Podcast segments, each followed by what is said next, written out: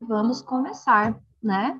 Boa tarde a todos que nos acompanham. Eu sou Fabiane Calneto. Eu sou Marisa Souza. Hoje a gente vai dar continuidade na leitura do livro A Coragem de Ser Imperfeito. A gente está na página 135 e vamos iniciar o capítulo 6. Você quer começar, Má? Posso começar? Pode. Pode. Vamos lá. Compromisso perturbador, ousadia para reumanizar a educação e o trabalho. Para recuperar a criatividade, a inovação e o aprendizado, os líderes precisam reumanizar a educação e o trabalho. Isso significa entender como o padrão de escassez está afetando a maneira como lideramos e trabalhamos, aprender a abraçar a vulnerabilidade, reconhecendo e enfrentando a vergonha. Não se engane, Conversas honestas sobre vulnerabilidade e vergonha são perturbadoras. O motivo pelo qual não costumamos ter essas conversas nas empresas é que elas lançam luz em cantos obscuros. Sempre que há consciência e entendimento, voltar atrás é quase impossível e traz consigo graves consequências. Todos queremos viver com ousadia. Se tivermos um vislumbre dessa possibilidade, nos agarraremos a ela com todas as forças. Não é algo que pode ser retirado de nós. Antes de iniciarmos este capítulo, quero esclarecer o que entendo por líder. Líder é alguém que assume a responsabilidade de descobrir o potencial de pessoas e situações. O termo nada tem a ver com posição, status ou quantidade de subordinados.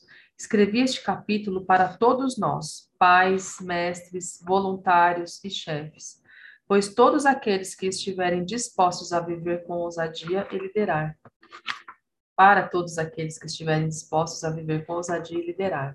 Sim, para todos aqueles é. que estiverem dispostos.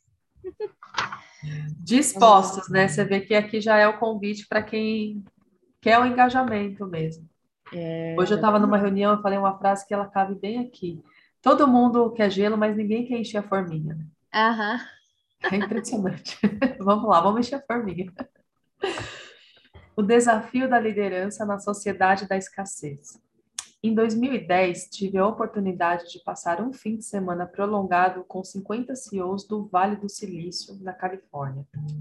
Um dos palestrantes desse treino era Kevin Surrace, na época presidente da Cereals Materials, hoje Cereals Energy, Energy, e eleito empreendedor do ano de 2009 pela revista Inc. Eu sabia que Kevin iria discursar sobre inovação perturbadora. Portanto, na minha conversa com ele, antes de nós dois falarmos para o grupo e antes que ele conhecesse meu trabalho, eu lhe perguntei: Qual é a maior barreira para a criatividade e a inovação? Kevin pensou por um instante e disse: Não sei se isso tem um nome, mas, sinceramente, é o medo de lançar uma ideia e ser ridicularizado e menosprezado. Se tivermos dispostos, se estivermos dispostos a passar por essa experiência e sobrevivermos a ela, depois virão o medo do fracasso e o medo de estarmos errados. As pessoas acham que só são boas se suas ideias forem boas que suas ideias não podem parecer estranhas demais e que elas não podem deixar de saber algo. O problema é que as ideias inovadoras geralmente parecem loucas, e o fracasso e o aprendizado fazem parte da, da revolução. Mudança gradual e evolução são importantes e precisamos delas, mas estamos ávidos por uma revolução verdadeira, e isso exige um tipo diferente de coragem e criatividade. Antes dessa conversa, eu nunca havia perguntado especificamente sobre inovação aos líderes que entrevistei, mas tudo que Kevin disse estava em sintonia com a minha pesquisa sobre trabalho e educação. É verdade mesmo, falei para Kevin. A maioria das pessoas e empresas não consegue suportar a incerteza e os riscos da verdadeira inovação. Aprender a criar são atitudes que, por natureza, nos colocam em posição vulnerável. Nunca há certeza suficiente. As pessoas querem garantias. Exatamente. Tem algo relacionado ao medo que impede as pessoas de irem em frente. Elas se concentram no que já sabem fazer bem e não correm mais riscos. Houve uma breve pausa em nossa conversa, até que ele me fitou e disse: Vejo que você é pesquisadora. O que faz exatamente? Dei risada. Estudo esse algo relacionado ao medo. Sou uma pesquisadora da vergonha e da vulnerabilidade. Quando voltei para o quarto de hotel, peguei meu caderno e escrevi notas sobre a conversa com Kevin. Ao pensar sobre aquele algo relacionado ao medo, me lembrei de outra anotação que havia feito no mesmo caderno. Voltei algumas folhas e encontrei o que tinha escrito depois de conversar com um grupo de alunos de um segundo ciclo do ensino fundamental sobre suas experiências em sala de aula. Quando pedi a eles que me dissessem qual era a chave para o aprendizado, uma menina deu a seguinte resposta enquanto seus colegas assentiam com a cabeça. Às vezes, dá para fazer perguntas ou desafiar ideias durante a aula. Mas se a gente pega um professor que não gosta disso, ou se alguns colegas ficam ridicula... alguns colegas ridicularizam quem age assim, é terrível. Acho que a maioria de nós acaba aceitando que o melhor é manter a cabeça baixa, a boca calada e as notas altas. Meu Deus. Da sala de aula para a vida, né? Aham. Quando reli esse trecho no caderno e pensei na conversa com Kevin, fiquei pasma. Como professora, senti tristeza. Não se pode aprender de cabeça baixa e boca fechada. Como mãe de uma aluna do ensino fundamental e de um menino no jardim da infância, eu me enfureci. Como pesquisadora, comecei a ver como são frequentes as semelhanças entre as lutas de nosso sistema educacional e os desafios que enfrentamos no local de trabalho. Primeiro, vislumbrei isso como duas, duas discussões diferentes, uma para educadores e outra para líderes. Porém, quando revisitei os registros da, da pesquisa, concluí que professores e diretores de escola são líderes e que executivos, gerentes e supervisores são professores. Nenhuma empresa ou escola pode ter sucesso sem criatividade, inovação e aprendizado permanente. E a maior ameaça a esses três elementos é a falta de motivação. Pelo que entendi com a pesquisa e pelo que observei nos anos em que trabalhei com líderes de escolas e de empresas de todos os tipos e tamanhos, acredito que devamos reexaminar completamente a questão da motivação. Para recuperar a criatividade, a inovação e o aprendizado, os líderes precisam se comprometer a reumanizar a educação e o trabalho. Isso significa entender como o padrão de escassez está afetando a maneira como lideramos e trabalhamos. Aprender a abraçar a vulnerabilidade, reconhecendo e enfrentando a vergonha. Isto é o que chamo de compromisso perturbador. No livro Out of Our Minds, Learning to be Creative, Fora de si, aprendendo a ser criativo, Ken Robinson é bastante incisivo ao falar sobre a necessidade dessa mudança, que vem a substituir o conceito ultrapassado de que as instituições humanas devem funcionar como máquinas. Ele escreve: Por mais sedutor que o exemplo da máquina possa ser para a produção industrial, organizações humanas não são máquinas e pessoas não são peças de engrenagem. Seres humanos têm valor, sentimentos, percepções, opiniões, motivações e história de vida, ao passo que engrenagens e rodas dentadas não os têm. Uma empresa não é a instalação física dentro da qual opera, é a rede de pessoas que nela atuam. Não se engane, a reumanização do trabalho e da educação exige uma liderança corajosa. Conversas honestas sobre vulnerabilidade e vergonha são perturbadoras. O motivo pelo qual não costumamos ter essas conversas nas empresas é que elas lançam luz em cantos obscuros. Sempre que há consciência e entendimento, voltar atrás é quase impossível e traz consigo graves consequências. Todos queremos viver com ousadia. Se tivermos um vislumbre dessa possibilidade, nos agarraremos a ela com todas as forças. Não é algo que pode ser retirado de nós. Uau! Quem quiser gelo. Da... Eu me lembrei da minha frase. É, então. Todos querem viver com ousadia, mas ninguém quer encher a forminha de gelo. Pois é, menina. Não, eu, eu lembrei da frase que eu falo em relação ao direito, quando ela citou Ah, aqui o Ken Robinson, né, uhum. pela reumanização, e também coincidiu com a frase do início. Sim, é verdade. Mas fala a sua frase que eu acho que é muito boa para deixar aqui gravada. Ah, eu vou deixar gravado aqui então, para quem é, não conhece, não sabe, eu sou advogada e mediadora de conflitos, e tem uma frase que eu aprendi com essa lida diária, né, até dessa reumanização, falar disso aqui que eu adorei, é, que pessoas não são papéis, sentimentos não são sentenças e destinos não são recursos, né? As pessoas que têm algum conflito judicial, elas são muito mais do que papéis, elas são humanas, né? E é exatamente esse mesmo contexto aqui que ela traz, me deu um acalanto. É verdade. Estamos conectados. Você quer que eu continue um pouquinho, Má? Pode A continuar. gente vai alternando. Reconhecendo e combatendo a vergonha. Vergonha produz medo.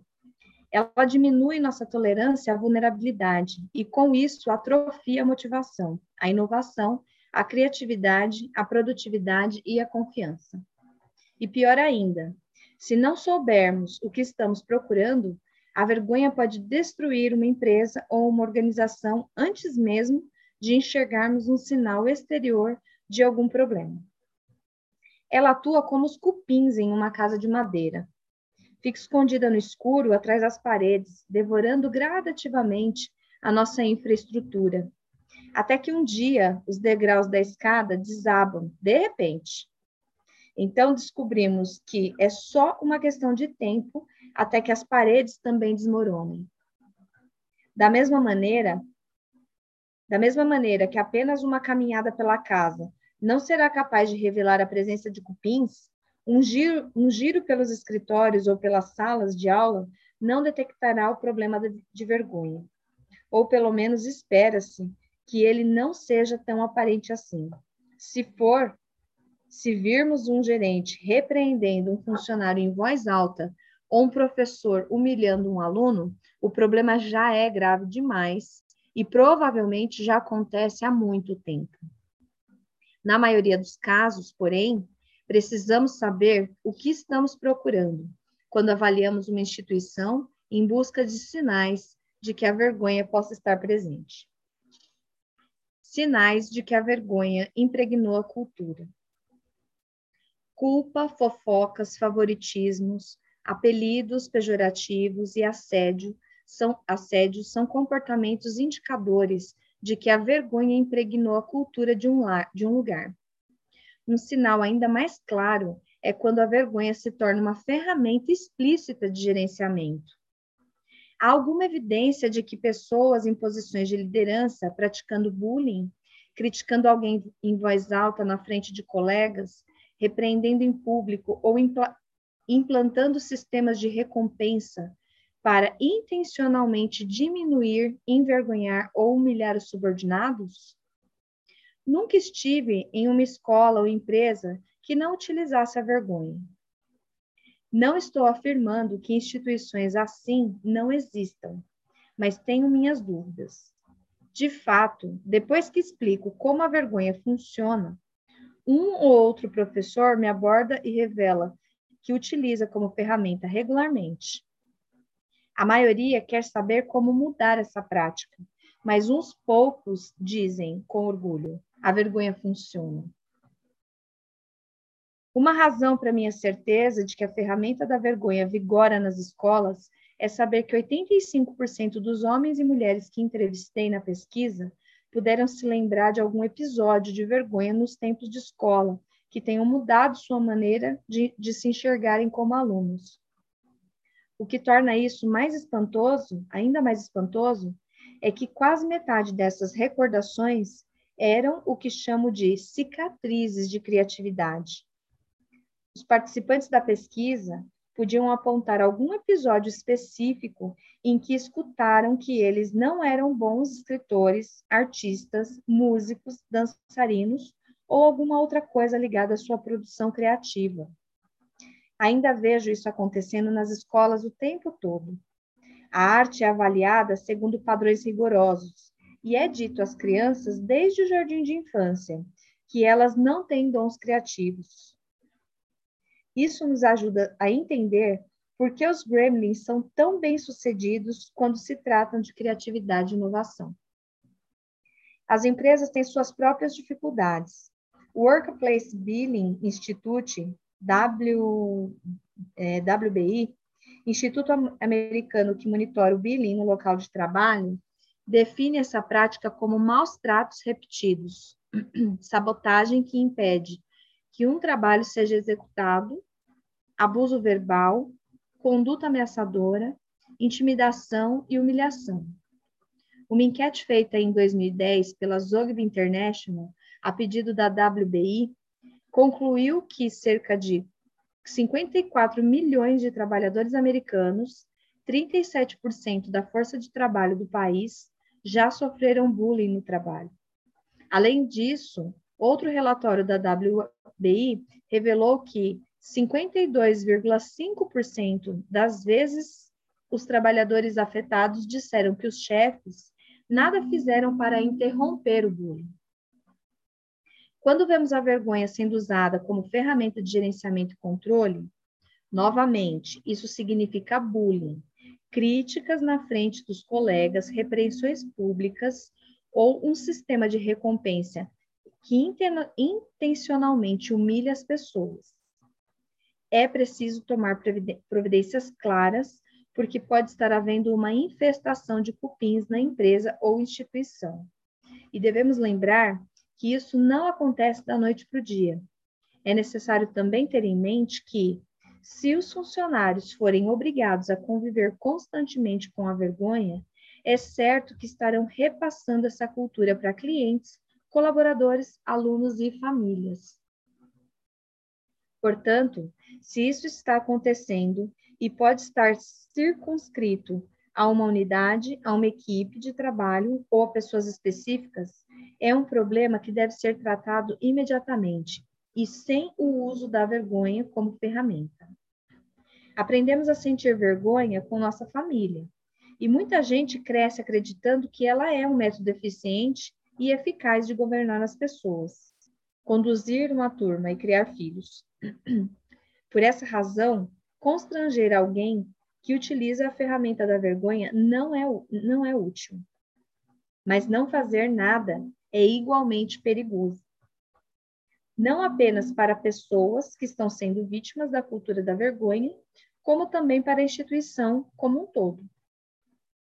Há muitos anos, um homem se aproximou de mim após um evento e disse: Me entreviste, por favor. Sou consultor financeiro e você não vai acreditar no que acontece em minha empresa. Quando encontrei Dom para entrevistá-lo, ele me contou que onde trabalhava os funcionários escolhiam a sua sala de trabalho a cada trimestre, com base nos resultados financeiros. A pessoa com o melhor desempenho no período era a primeira a escolher e quem estava ocupando a sala cobiçada tinha que arrumar as gavetas e cair fora.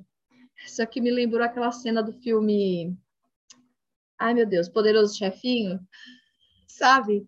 Que o sonho dele é fazer lá uma determinada meta para poder ter a, a sala que ficava no canto, que era de vidro, que tinha topo, a vista mais alta do, do prédio lá. Não, é, e aqui sendo expulso ainda, né? Exatamente. Ele balançou a cabeça e sua voz ficou um pouco rouca quando disse: Como obtive os melhores resultados nos últimos trimestres, nos últimos seis trimestres, seria possível pensar que eu gosto desse método, mas não gosto. Na verdade, odeio isso. O ambiente ficou horrível. Ele me contou então que, depois dos resultados do trimestre anterior, seu chefe entrou em sua sala, fechou a porta e lhe informou que precisaria remanejar a sala. A princípio pensei que meus índices haviam caído, mas ele logo me disse que não, não importava se eu tinha tido os melhores resultados, nem se eu, se eu gostava da minha sala. O objetivo era aterrorizar os outros membros da equipe. Ele disse: Rebaixá-los em público constrói o caráter, é motivador. Esse cara é meio sarcástico. sarcástico, sei lá, sádico. Antes do final da nossa conversa, Dom me revelou que estava procurando emprego. Sou bom no que faço e até gosto do meu emprego, mas não fui contratado para aterrorizar as pessoas. Eu não sabia porque estava tão infeliz, mas depois de ouvir sua palestra eu descobri é por causa da vergonha. Está pior do que nos tempos do colégio. Agora vou achar um lugar melhor para trabalhar e pode ter certeza de que meus clientes vão querer me seguir. No livro I Thought, I Thought I Was Just Me, Pensei que Era Só Comigo, conta a história de Silvia, uma produtora de eventos na faixa de 30 anos que deu início à nossa entrevista dizendo: Eu queria ter sido entrevistada por você há seis meses. Eu era outra pessoa, completamente oprimida pela vergonha. Quando lhe perguntei o que queria dizer com isso, ela explicou que ouvira uma amiga falar sobre minha pesquisa e resolveu se voluntariar, porque sua vida tinha sido transformada pela vergonha. Havia pouco tempo, ela passara por uma importante reviravolta quando se viu na lista de perdedores em seu trabalho. É igual o destaque do mês, né? Quem não tem a fotinho lá? Exatamente, você faz os privilégios de um em detrimento também do esforço dos outros. Após dois anos do que seu chefe chamava de um trabalho impressionante, vencedor, ela cometera seu primeiro grande erro, que custou à agência, à agência peraí, que custou à agência um cliente importante. A reação dele foi colocá-la na lista de perdedores ela me disse: Meu chefe mantém dois quadros brancos na porta de sua sala, um com a lista de vencedores e outro com a lista de perdedores. Num instante, fui de, uma fui de um para o outro. Ela confessou que por algumas semanas mal conseguia trabalhar. Silvia perdeu a confiança e começou a faltar ao trabalho. A vergonha, a ansiedade e o medo tomaram conta dela. Depois de três semanas muito difíceis, ela pediu demissão e foi trabalhar em outra agência. A vergonha só triunfa nos sistemas em que as pessoas desistem de se comprometer com algo para se protegerem. Quando estamos desmotivados, não, nós não nos maltratamos. Desculpa. Quando estamos desmotivados, nós não nos mostramos, não contribuímos e deixamos de nos importar. Além disso, a falta de motivação muitas vezes leva as pessoas a tentarem justificar todo tipo de comportamento antiético, incluindo a mentira, o furto e a desonestidade. Nos casos de Dom e Silvia, eles não apenas desistiram, eles foram embora e levaram seu talento para o concorrente. Quando avaliamos nossas instituições à procura de sinais de vergonha, é importante também estar atento às ameaças externas, forças que agem fora da instituição e influenciam de ma a maneira como líderes e subordinados se sentem em relação ao trabalho. Como professora, irmã de duas professoras da rede pública e cunhada de um diretor de colégio público, eu não preciso ir longe para encontrar exemplos disso. Há alguns anos, minha irmã Ashley me telefonou chorando. Quando lhe perguntei o que estava acontecendo, ela me disse que o jornal Houston's Chronicle tinha publicado o nome de todos os professores daquele distrito escolar, ao lado do bônus que cada um recebeu com base nas notas padronizadas das provas de seus alunos. Eu não tinha lido o jornal naquele dia e fiquei confusa. Ashley, você dá aula para o jardim de infância? Comentei. Seus alunos ainda não fazem prova. Seu nome está na lista? Minha irmã explicou que seu nome estava na lista e que o jornal tinha publicado que ela recebera o bônus mais baixo de todos. O que o periódico não informou foi que aquele bônus, aquele era o bônus mais alto possível para os professores do jardim de infância. Imagine o que seria isso para qualquer grupo de profissionais publicar o salário e o bônus de todos os funcionários de uma empresa e ainda por cima de maneira inadequada.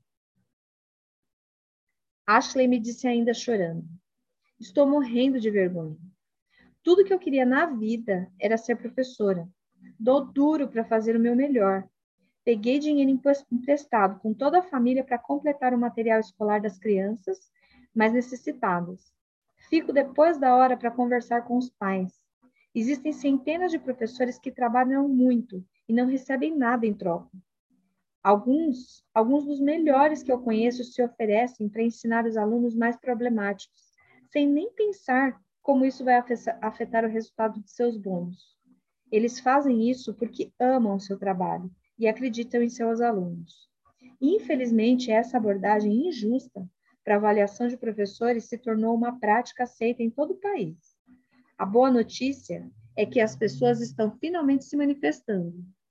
Em, em resposta à Corte de Apelação dos Estados em resposta à Corte de Apelação do Estado de Nova York, que determinou que as avaliações do desempenho individual dos professores da rede pública podiam vir a público, Bill Gates escreveu um artigo para o The New York Times.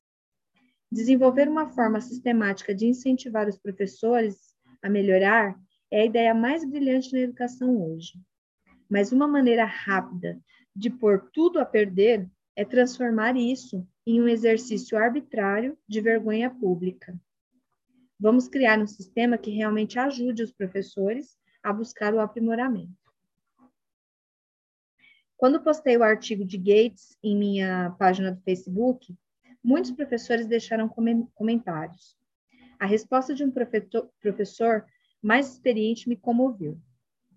Para mim, ensinar é um ato de amor. Não se trata só de transferir informações, mas de criar uma atmosfera de mistério, imaginação e descoberta. Se eu começar a me desgastar por algumas decepções ou for sufocado por sentimentos de vergonha, não lecionarei mais. Os professores não são os únicos que enfrentam a vergonha que vem de fora da, da instituição, quase sempre veiculada pela mídia. Muitas vezes, quando falo para profissionais que são frequentemente caluniados, menosprezados ou mal compreendidos pelo público, como advogados, dentistas e profissionais do mercado financeiro, entre outros, eles me pedem que aborde esse assunto. Como líderes, a atitude mais eficiente que podemos tomar quando a mídia cometer algum abuso desse tipo é protestar, cobrar precisão e responsabilidade e mostrar como as pessoas foram prejudicadas. Em nível pessoal, podemos residir, resistir defendendo e estimulando as profissões que, pela própria natureza, operam na esfera do estresse individual. Lembrei da recente publicação sobre constelação no jornal. Parece que foi visto só um lado, né, do assunto, mas enfim. O jogo da culpa. Eis a melhor maneira de pensar sobre a relação entre a vergonha e culpa. Se a culpa estiver no volante, a vergonha estará no banco do carona. Nas empresas, nas escolas e nas famílias, Culpar e apontar o dedo são sintomas de vergonha.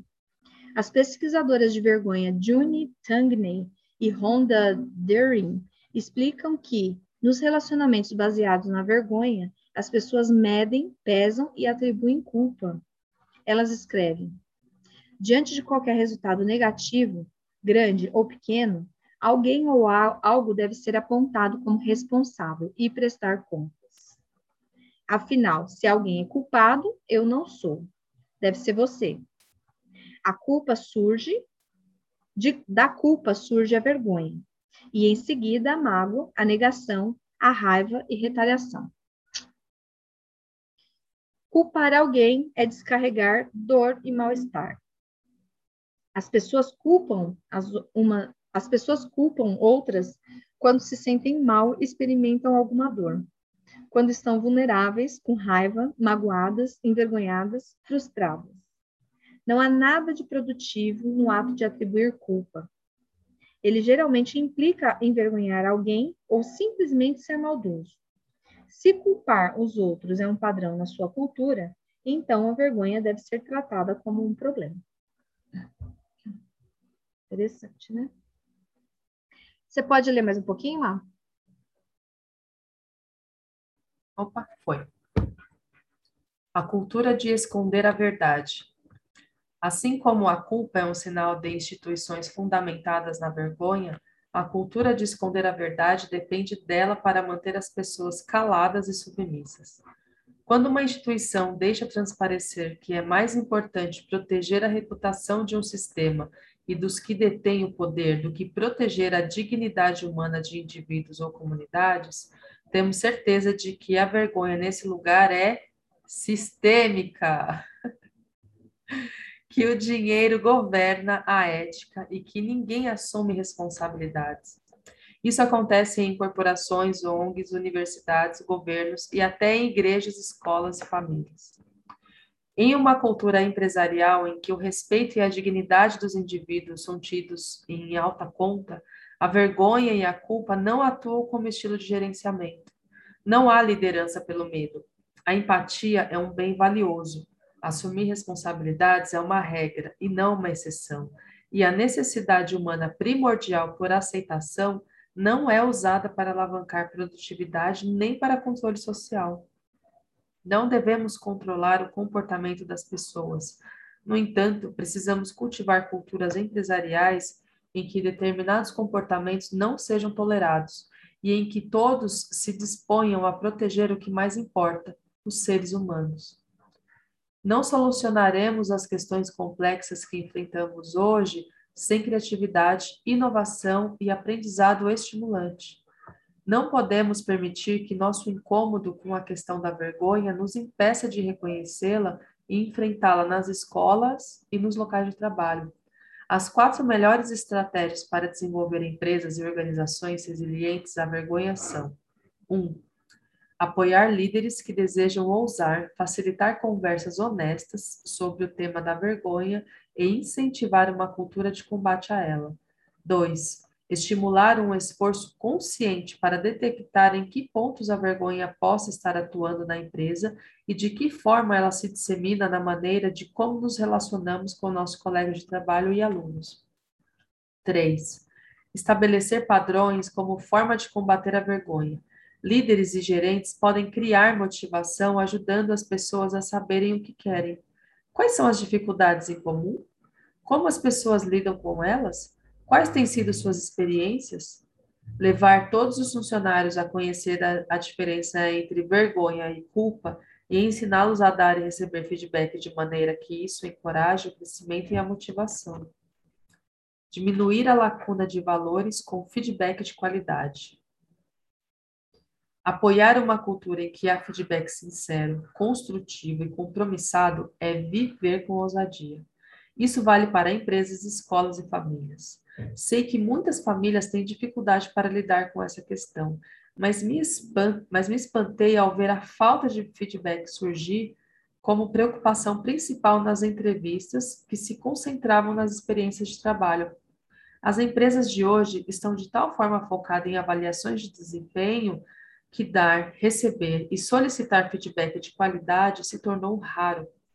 É incomum até mesmo em escolas, onde aprender, aprender depende de um bom feedback dos professores, o qual é infinitamente mais eficaz do que notas de avaliações padronizadas geradas por um computador. Perfeito, perfeito. Principalmente, principalmente falando de empresa, né? Quando a gente fala de avaliação de desempenho, a maioria tem hoje algum Sim. tipo de. Só que aquela ressalta bem, né? Solicitar feedback de qualidade Exato. se tornou raro, porque você vai para o by the book, eu tenho que preencher esse formulário e nem sempre a pessoa está preparada para receber. O outro, muito, muitas vezes, a maioria das vezes, nem sabe fazer da maneira adequada. E, aí, na, também... no caso da escola, né, também essa, isso que ela está trazendo da, da nota, às vezes, Sim. você ter o feedback ali do professor diante de uma de um exercício, de uma atividade, é, o aprendizado é muito maior do que fazer a prova propriamente dita. Exatamente. Fala, você estava falando, te cortei. Não, e o quanto às vezes é a forma também de dar o feedback, ele pode romper num local da pessoa continuar, de repente, a ajudar, né? Ela vai para aquele lugar que acaba com a pessoa. É. Então, assim, é o feedback jogando terra na cara. Como que levanta daquele, desse lugar, né? a gente chamava, já trabalhei numa empresa que a gente falava o que eram os casos de feedback, né? Não tem, exatamente, esse, esse é o, o cuidado mesmo, né? Por isso que eu amo a comunicação não violenta. Uhum. E, aliás, verdade... já quero deixar aqui o convite para participar da vivência que a Marisa vai fazer na, no dia 5, no Instituto Fabrical Neto. Vai lá no nosso site que vai ter vivência e em novembro tem curso. Então, quem gostar do tema, vem com a gente que tem mais. É, é, é e o intuito é esse, saber se comunicar, né? Pensando que você está tá trazendo um, um, feedback e, na verdade, está ali destruindo todo o potencial da pessoa pela forma como isso é expressado. É isso aí. O problema é, claro, sem feedback não pode haver mudança transformadora. Quando não conversamos com as pessoas que estamos liderando sobre seus pontos fortes, e suas oportunidades de crescimento, elas começam a questionar as próprias contribuições e o nosso comprometimento. Né? Ai, obrigada. O resultado disso é o desestímulo e o desinteresse. Quando perguntei às pessoas por que havia tanta falta de feedback em suas empresas e suas escolas, elas usaram linguagens diferentes, mas os dois principais tópicos eram os mesmos.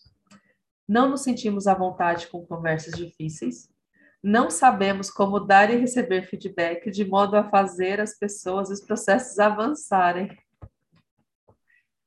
A boa notícia é que essas questões são facilmente reparáveis. Se uma empresa fizer da cultura do feedback uma prioridade e uma prática, em vez de apenas uma virtude desejada, a mudança será profunda.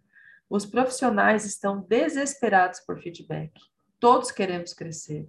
É preciso apenas aprender a dar um retorno de qualidade para que ele venha a inspirar crescimento e comprometimento. O feedback tem sucesso em culturas em que a meta não é ficar à vontade com conversas difíceis, mas normalizar o desconforto.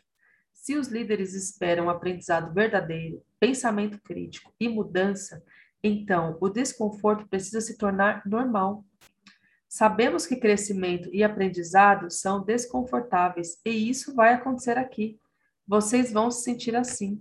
Queremos que entendam que isso é normal e que será uma expectativa em nossa organização. Vocês não estão sozinhos, apenas tenham a mente aberta e abracem essa causa.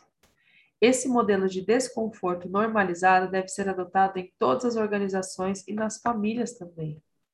É reconhecer o elefante na sala, né? Exato eu tô vendo que tem um elefante na sala, não fica desviando lá, fazendo de conta que tem que olhar. O primeiro passo é reconhecer o que é, não é assim? Que reconhecer que é, reconhecer que, que existe, né? E aí eu, venho, eu sempre falo do RRG, né? Do reconhecimento, respeito e gratidão. Então, é. quando eu reconheço, mas dentro de um lugar de respeito, eu consigo trazer, como ela falou, feedback de qualidade, a gratidão pelo crescimento, ela pode existir, né? Sim, claro que sim. Claro. Aprendi a ensinar lendo livros sobre pedagogia crítica e engajada de autores como Bell Hooks e ai, Paulo Freire. No início, fiquei aterrorizada com a ideia de que toda educação transformadora passa por caminhos desconfortáveis e imprevisíveis. Agora, com mais de 15 anos de magistério na Universidade de Houston, Sempre digo aos meus alunos: se vocês estiverem desconfortáveis durante as minhas aulas, eu não estou ensinando e vocês não estão aprendendo. Vai ser desconfortável. É normal e faz parte do processo. O simples processo de fazer as pessoas saberem que o desconforto é normal e que vai acontecer, e explicar por que vai acontecer e por que é importante, reduz a ansiedade, o medo e a vergonha. Assim, os períodos de desconforto se tornam uma expectativa e uma norma. Na maioria dos semestres, um ou outro aluno se aproxima de mim depois das aulas e confessa: ainda não fiquei desconfortável, estou preocupado. Essas trocas, em geral, levam a conversas e feedbacks importantes sobre o envolvimento deles e sobre as minhas aulas. O grande desafio para os líderes é convencer sua mente e seu coração de que precisam incentivar a coragem para se colocar em uma posição desconfortável e ensinar as pessoas à sua volta a aceitar o desconforto como parte do crescimento. Quando procuro oferecer uma orientação sobre como dar um feedback que faça pessoas e processos avançarem, eu me volto para as origens de meu trabalho no serviço social. Na minha experiência, o segredo de um retorno de qualidade é enfatizar a perspectiva dos pontos fortes. De acordo com o educador em serviço social Dennis Seliby, enxergar o desempenho focando nos pontos fortes de uma pessoa nos dá a oportunidade de examinar nossas tarefas à luz de nossas capacidades, talentos, competências, possibilidades, visões, valores e esperança. Esse ponto de vista não despreza a, série, a séria natureza das nossas dificuldades e pontos fracos no entanto, eles nos levam a considerar nossas qualidades positivas como recursos potenciais. O Dr. Celebi propõe: é tão errado negar o que é possível quanto negar o problema. Um método eficiente para entender nossos pontos fortes é examinar a relação entre forças e limitações. Se observarmos o que fazemos melhor e o que mais queremos mudar, veremos que os dois são, frequentemente, graus variados do mesmo comportamento central. Quase sempre podemos começar, cometer erros e, ao mesmo tempo, encontrar forças escondidas. Por exemplo, eu posso me punir por ser muito controladora e meticulosa. Ou posso reconhecer que sou também muito responsável, confiável, comprometida com o trabalho de qualidade. As atitudes controladoras talvez não desapareçam, mas ao abordá-las pela perspectiva dos pontos fortes, posso ter uma visão melhor de mim mesma e avaliar os comportamentos que gostaria de ter. Quero enfatizar que a perspectiva dos pontos fortes não é uma ferramenta que apenas lança uma ênfase positiva sobre um problema e o considera resolvido, mas por nos capacitar em primeiro lugar e conhecer nossas forças, ela indica meios de as usarmos para enfrentar os desafios uma maneira de ensinar essa abordagem para meus alunos é levá-los a dar e receber feedback nas apresentações em sala de aula. Os alunos da plateia têm, uma, têm que identificar três pontos fortes e uma oportunidade de crescimento na apresentação do colega. É essencial que usem sua avaliação de pontos fortes para sugerir que a pessoa apresenta ao trabalho pode desenvolver uma oportunidade de crescimento específica. Por exemplo, Pontos fortes. 1. Um, você conquistou meu interesse imediatamente com a sua história pessoal e emocionante. 2. Você usou exemplos que são relevantes para a minha vida. 3. Você concluiu com estratégias práticas que se relacionam com o nosso aprendizado em sala de aula. Oportunidade. Suas histórias e seus exemplos fizeram com que eu me conectasse com você e com o que você disse, mas tive dificuldade para ler o PowerPoint e escutá-lo ao mesmo tempo. Eu não queria perder nada do que você estava falando, mas me preocupei também em não perder os slides. Você deveria usar menos palavras nos slides, ou talvez apresentar o trabalho sem usá-los. Você me ganhou sem eles. Sensacional, né? E às vezes a pessoa fica um tempão lá trabalhando é, no PowerPoint. Achando, achando que tá dando melhor. Quer continuar? Posso continuar. É, minha pesquisa deixou claro que a vulnerabilidade está no âmago do processo de feedback. Isso vale para quem dá, recebe ou solicita feedback. E a vulnerabilidade nunca vai embora, mesmo que estejamos capacitados e calejados em oferecer e receber retorno. No entanto, a experiência nos dá a vantagem de saber que podemos sobreviver à exposição e à incerteza, e que o risco vale a pena. Um dos maiores equívocos, equívocos que vejo as pessoas cometerem no processo de feedback é se armarem. Para se proteger da vulnerabilidade de dar ou receber retorno, elas se preparam para a briga. É fácil presumir que o processo de feedback só parece vulnerável para a pessoa que recebe o retorno, mas não é verdade. Um compromisso honesto em torno das expectativas e atitudes é sempre repleto de incertezas, risco e exposição emocional para todos os envolvidos. Eis um exemplo.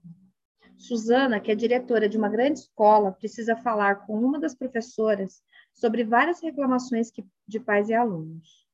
Os pais manifestaram preocupação com o costume da professora de falar palavrões e atender ligações pessoais em seu celular durante a aula. enquanto permite que os alunos saiam da sala, façam bagunça e usem o celular também. Nessa situação, se armar pode assumir várias, é, pode assumir várias formas. Uma delas é Susan preencher o formulário de queixa e entregá-lo para a professora quando ela chegar à sala atendendo ao seu chamado. Susan apenas dirá: Aqui estão as reclamações. Tome nota de seus erros e assine aqui. E que isso não aconteça de novo. A diretora terá finalizado a reunião de advertência em um minuto, sem explicações, sem feedback, sem crescimento, sem aprendizado. Mas com o assunto rapidamente encerrado, mas com o assunto rapidamente encerrado. Nesse caso, as chances de a professora mudar seu comportamento são pequenas. Outra maneira de se armar é se convencendo de que a outra pessoa merece ser, magua é, merece ser magoada ou humilhada, assim como a maioria de nós. Susan se sente mais confortável com, ra com raiva do que. Ops. Assim como a maioria de nós, Susan se sente mais confortável com raiva do que com a vulnerabilidade. Logo, ela aumenta sua confiança com uma pitada de superioridade. Estou cansada disso. Se esses professores me respeitassem, nunca fariam coisas como essas. Cheguei ao meu limite. Ela tem sido um problema desde o primeiro dia. Se ela fizer isso de novo, estará na rua. A oportunidade para o feedback construtivo e para o crescimento da relação foi pelo ralo. Mais uma vez, o assunto foi encerrado com rapidez, mas sem feedback, sem crescimento, sem aprendizado e, obviamente, sem mudança nenhuma. Admito, admito que tenho pavio curto, que minhas emoções costumam estar à flor da pele. Sou muito boa em demonstrar raiva, porém não tão boa em demonstrar vulnerabilidade. Portanto, é fácil me armar antes de uma experiência vulnerável. Por sorte, esse trabalho me ensinou que, quando me encho de superioridade, é sinal de que estou com medo. É um modo de me inflar e proteger. Quando tenho medo de estar errada, de deixar alguém irritado ou de levar a culpa. Ocupar o mesmo lado da mesa. Em minha formação em serviço social, foi dada, uma, foi dada muita ênfase ao modo como conversamos com as pessoas, incluindo até, até mesmo onde devemos nos sentar. Por exemplo, não devo nunca falar com o cliente do outro lado da mesa. Dou a volta e me sento em uma cadeira bem na frente da pessoa para que não haja nada entre nós. E me lembro da primeira vez que fui procurar uma professora do serviço social a respeito de uma nota. Ela se, ela se levantou de onde estava, sentada atrás da mesa, e pediu para que eu me dirigisse a ela para que eu me dirigisse a uma pequena mesa redonda que havia em sua sala. Ela então puxou uma cadeira, se acomodou bem ao meu lado. Ao me armar, previamente para aquela conversa, eu, eu tinha imaginado sentada atrás de uma grande mesa de ferro e toda cheia de valentia, mostrando a ela o meu trabalho e exigindo uma explicação para minha nota baixa. Depois que ela se sentou ao meu lado, coloquei o trabalho sobre a mesa então a professora disse: Estou feliz, eu estou feliz que você tenha vindo conversar comigo sobre o seu texto. Você foi muito bem. Adorei sua conclusão. E me deu um tapinha nas, nas costas. Foi só aí que constatei que estávamos do mesmo lado da mesa. Totalmente desconcertada, falei quase sem pensar. Obrigada. Eu realmente me empenhei muito. Tenho certeza disso. Tirei alguns pontos pela formação, formatação. Eu gostaria que focasse nisso e corrigisse o que foi marcado. Você deveria submeter o seu trabalho à publicação e não quero erros de formatação que a prejudiquem. Eu ainda estava confusa. Ela considera meu trabalho publicável? Gostou tanto assim? A professora seguiu. Precisa de ajuda com as normas de formatação? É complicado. Levei anos para dominá-las, disse ela um, grande exemplo de normalização. Eu lhe assegurei que corrigiria a formatação e perguntei se ela poderia examinar o trabalho revisto. A professora concordou prontamente e me deu algumas dicas sobre todo o processo. Eu lhe agradeci pelo tempo e pela atenção que, que me dedicou embora, fui embora agradecida pela nota e por ter uma professora que se importava comigo dessa maneira. Hoje, sentar no mesmo lado da mesa é a minha metáfora para um feedback. Eu usei para criar o meu checklist de feedback com qualidade.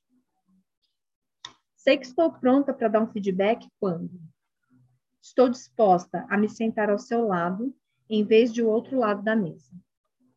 Desejo colocar o problema na nossa frente em vez de entre nós ou esfregá-lo na sua cara. Estou pronta para ouvir, fazer perguntas e aceitar que possa não estar entendendo a questão completamente. Quero reconhecer o que você faz bem, em vez de ressaltar os seus erros. Reconheça os seus pontos fortes, como você pode usá-los para vencer os seus desafios. Posso chamá-lo à responsabilidade sem envergonhá-lo ou culpá-lo. Estou disposta a assumir a minha parte. Posso lhe agradecer sinceramente por seu empenho, em vez de criticá-lo por suas falhas. Consigo explicar como solucionar esses desafios. Vai levá-lo a crescer e aproveitar novas oportunidades. E consigo conviv convivenciar, peraí, consigo vivenciar a vulnerabilidade e a abertura que espero ver em você. Como a educação poderia ser diferente se alunos, professores e pais se sentassem do mesmo lado da mesa? Como, como o compromisso aumentaria se os líderes sentassem junto de seus comandados e dissessem: Obrigado por sua contribuição. Vejam como estão fazendo a diferença. Essa questão está colaborando para o seu crescimento e acho que podemos cuidar disso juntos. Quais são suas ideias para seguirmos adiante? Que papel acreditam que estou desempenhando nessa questão? O que posso fazer de diferente para ajudá-los? Voltemos ao exemplo de Susan, a diretora que estava se armando de maneiras diferentes. Se ela houvesse lido esse checklist, teria percebido que não estava pronta para dar feedbacks para uma líder. Que ela não estava pronta para dar feedbacks, para ser uma líder. Mas com as reclamações dos pais se amontoando em sua mesa, o tempo era fator importante para Susan. E ela sabia que a situação precisava ser resolvida. Quando se está sob pressão, pode ser muito difícil manter a mente equilibrada para oferecer um retorno de qualidade. Portanto, como criar um espaço seguro para a vulnerabilidade e o crescimento quando não nos sentimos abertos para isso? Feedbacks armados não proporcionam mudança duradoura e significativa. Ninguém é capaz de receber feedback ou assumir responsabilidade por alguma coisa quando se está sendo duramente criticado. Nosso instinto de defesa toma conta e nos protegemos. A melhor escolha de Susan é vivenciar a abertura que ela espera, espera ver e solicitar feedback aos seus colegas. Quando entrevistei participantes que valorizavam retornos de qualidade e trabalhavam nisso, eles falaram sobre a importância de solicitar feedbacks de seus pares, pedir conselhos e se imaginar no outro, se imaginar no lugar do outro, numa situação difícil. Se não estivermos dispostos a solicitar feedbacks e recebê-lo, nunca seremos bons em oferecê-los. Se Susan puder superar os próprios sentimentos de, de modo a estar presente e, e aberta diante de sua funcionária, ela terá muito mais chance de conseguir as mudanças que deseja. Alguém pode questionar. O problema da funcionária de Susan é pequeno e bem fácil de resolver. Por que ela precisa perder tempo pedindo conselhos a um colega para resolver um problema como esse? É uma boa pergunta que leva a uma importante resposta. O tamanho, a gravidade ou a complexidade de um problema nem sempre determinam nossa reação emocional a ele. Se, embora não sentar do mesmo lado da mesa com a professora, mesmo em se tratando de um problema simples ou de uma transgressão clara, nenhuma mudança significativa será alcançada. O que Susan pode aprender com seus pares é que ela foi realmente perturbada por essa professora específica ou que está se armando porque um comportamento antiprofissional está se tornando uma norma perigosa desse grupo de docentes. Dar e solicitar feedback tem a ver com aprendizado e crescimento. E entender quem somos, como reagimos às pessoas à nossa volta, é a base desse processo. Mais uma vez, não há dúvida de que oferecer um feedback de qualidade pode ser uma questão das mais difíceis para se trabalhar. É bom lembrar, no entanto, que a vitória não é receber feedback de qualidade, nem, evi nem evitar dar retornos difíceis. Vitória é se desarmar, se mostrar e se comprometer. A coragem para estar vulnerável. Há algum tempo, dei uma palestra no Centro Wolf de Empreendedorismo da Universidade de Houston. O programa que reúne cerca de 40 alunos de graduação com alto rendimento e seus mentores. Oferece um abrangente é, treinamento na área de negócios e é considerado o maior projeto de empreendedorismo em nível de graduação acadêmica dos Estados Unidos. Fui chamada para falar aos estudantes sobre vulnerabilidade e o poder da história pessoal. Durante o período de perguntas e respostas após a palestra, um dos alunos colocou uma questão que tenho certeza que é frequente na cabeça das pessoas que me, quando me ouvem falar sobre vulnerabilidade. Ele diz: Percebo quanto vulnerabilidade é importante, mas estou no ramo de vendas e não sei bem como deveria agir. Ser vulnerável significa significa que se um cliente me fizer uma boa uma pergunta sobre um produto e eu não souber a resposta, devo dizer que realmente estou pensando como sou novo aqui e ainda não sei exatamente o que estou fazendo? Os estudantes estavam ouvindo com atenção.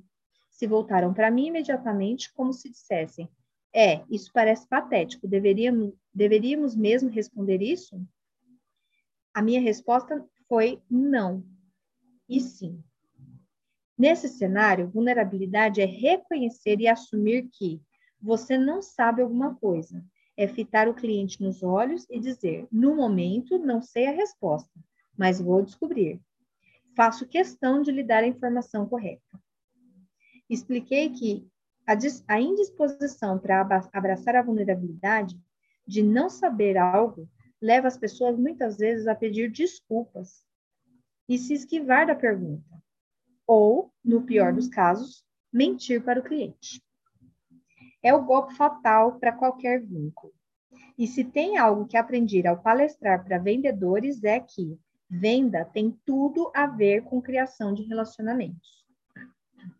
Portanto, apesar de não aconselhar ninguém a usar aquelas mesmas palavras do estudante com o cliente, acredito que haja alguma virtude em compartilhar com alguém que você não sabe bem o que está fazendo, seja com um mentor, que pode lhe oferecer apoio e orientação, ou com um colega que possa ajudá-lo a aprender a normalizar a experiência.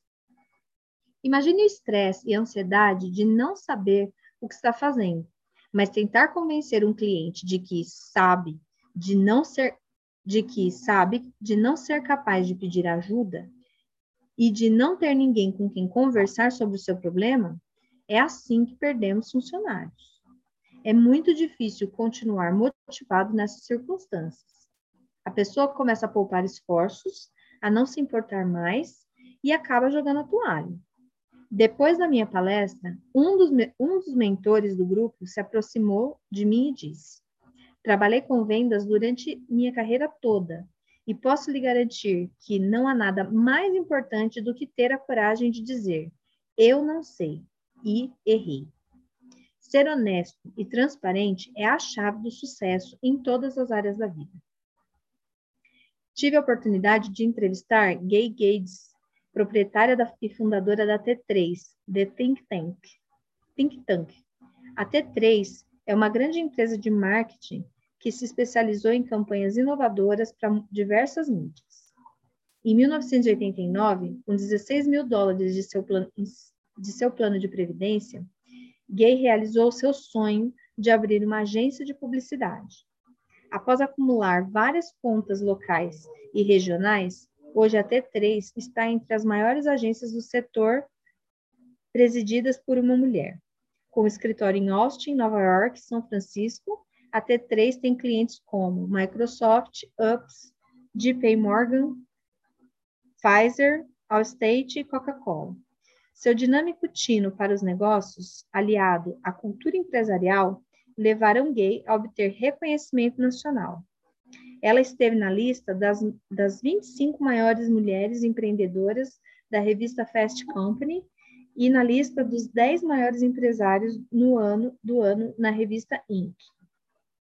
Comecei a entrevista contando a ela que uma jornalista de negócios me dissera que, diferentemente dos executivos de empresas que estão protegidos por camadas de sistemas, os empresários não podem se dar ao luxo de ficar vulneráveis.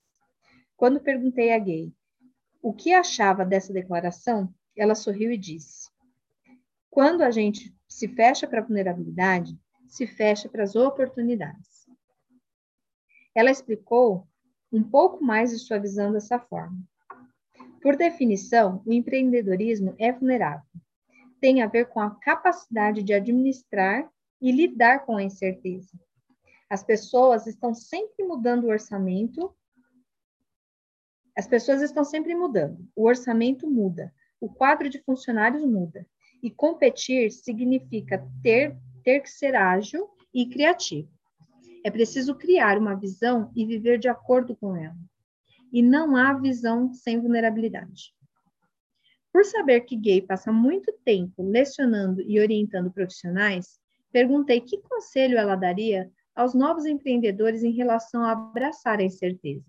Ela respondeu: Para ter sucesso, um empresário deve se cercar de fortes redes de apoio e de bons conselheiros. Precisa aprender a calar o ruído em volta para que possa ter clareza sobre como se sente e o que pensa. E então fazer o trabalho pesado. Sem dúvida, isso tem a ver com vulnerabilidade. Outro grande exemplo do poder da vulnerabilidade é o método de liderança adotado por Christian Day a CEO da marca de moda atlética Lululemon. Lulu, acho que é Lululemon.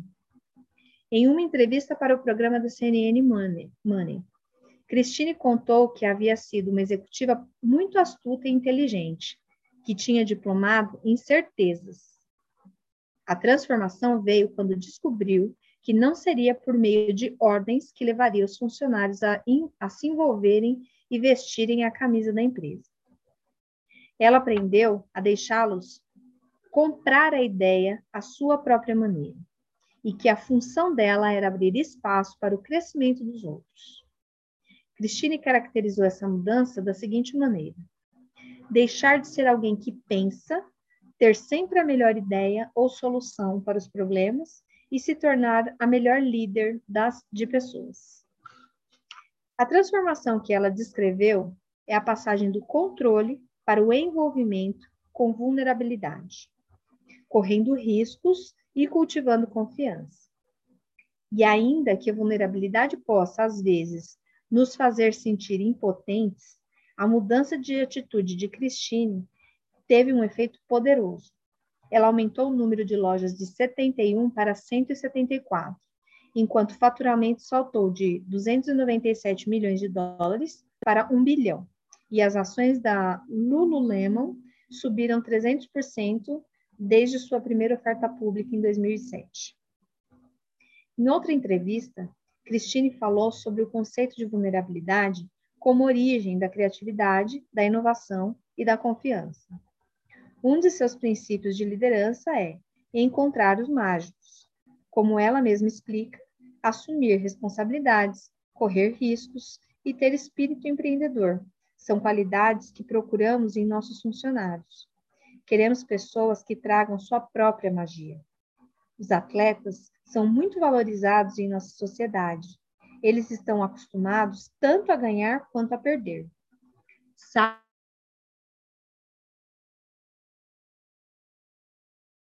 Ela enfatizou também a importância de permitir que as pessoas cometam erros, nossa regra de ouro é: se você estragou, conserta. Nos negócios, nas escolas, nas comunidades religiosas, em qualquer sistema, podemos saber bastante sobre como pessoas estão comprometidas com a vulnerabilidade ao observar com que frequência e com que abertura as ouvimos dizer: Eu não sei, preciso de ajuda. Eu discordo. Podemos conversar sobre isso? Não deu certo, mas aprendi muito. Sim, eu fiz isso. É disso que eu preciso. É assim que eu me sinto. Eu gostaria de um feedback. Posso saber o que você acha? O que posso fazer melhor da próxima vez? Você me ensina a fazer isso? Tive participação nessa questão. Aceito responsabilidade por isso. Estou à sua disposição. Quero ajudar. Vamos em frente. Peço desculpas. Isso significa muito para mim e obrigado. Para os líderes, a vulnerabilidade geralmente é percebida e sentida como algo desconfortável. No livro, no livro Tribes, We Need You to Lead US, Tribos, Precisamos de Vocês para Liderar os Estados Unidos, Seth Golden escreve: É difícil encontrar liderança porque poucas pessoas estão dispostas a enfrentar o desconforto exigido para ser um líder. Essa escassez se torna, essa escassez torna a liderança valiosa. É desconfortável se destacar perante estranhos. É desconfortável propor uma ideia que possa fracassar. É desconfortável desafiar o status quo. É desconfortável resistir ao desejo de se acomodar. Quando identificamos o desconforto, achamos o lugar onde um líder é necessário. Se alguém não está desconfortável em sua posição de liderança, é quase certo que está alcançando seu potencial máximo como líder.